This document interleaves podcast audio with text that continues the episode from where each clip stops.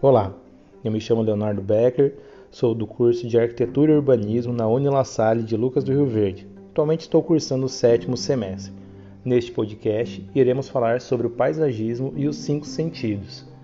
Vivemos em centros urbanos extremamente movimentados, onde a maioria das pessoas não tem contato direto e profundo com a natureza no seu dia a dia.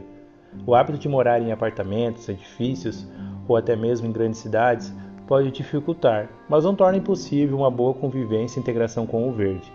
É preciso criar a cultura de se tentar observar a flora e a fauna com mais sensibilidade, já que o paisagismo é a única expressão artística onde pode estar presentes os cinco sentidos do ser humano: visão, olfato, som, paladar e tato. É muito bom encontrar-se com as mais diferentes cores e formas, se encantar com os perfumes das flores, sentir a sombra e a textura das plantas, saborear os frutos e ouvir o barulho da água, vegetação, do canto dos pássaros. Quanto mais um jardim consegue aguçar todos os sentidos, melhor cumpre o seu papel.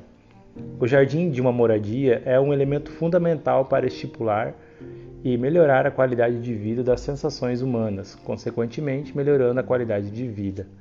As contribuições geradas por esse meio são diversas, como por exemplo, qualidade de vida por aliviar tensões diárias, permitindo uma rotina funcional. Além da cor verde, interferir no psicológico promovendo repouso e tranquilidade da mesma. Melhorias na qualidade ambiental, modificações do microclima, bem-estar ao usuário por ter uma ambientação acolhedora, quebrando a monotonia da paisagem através da estética, atenuando a poluição visual.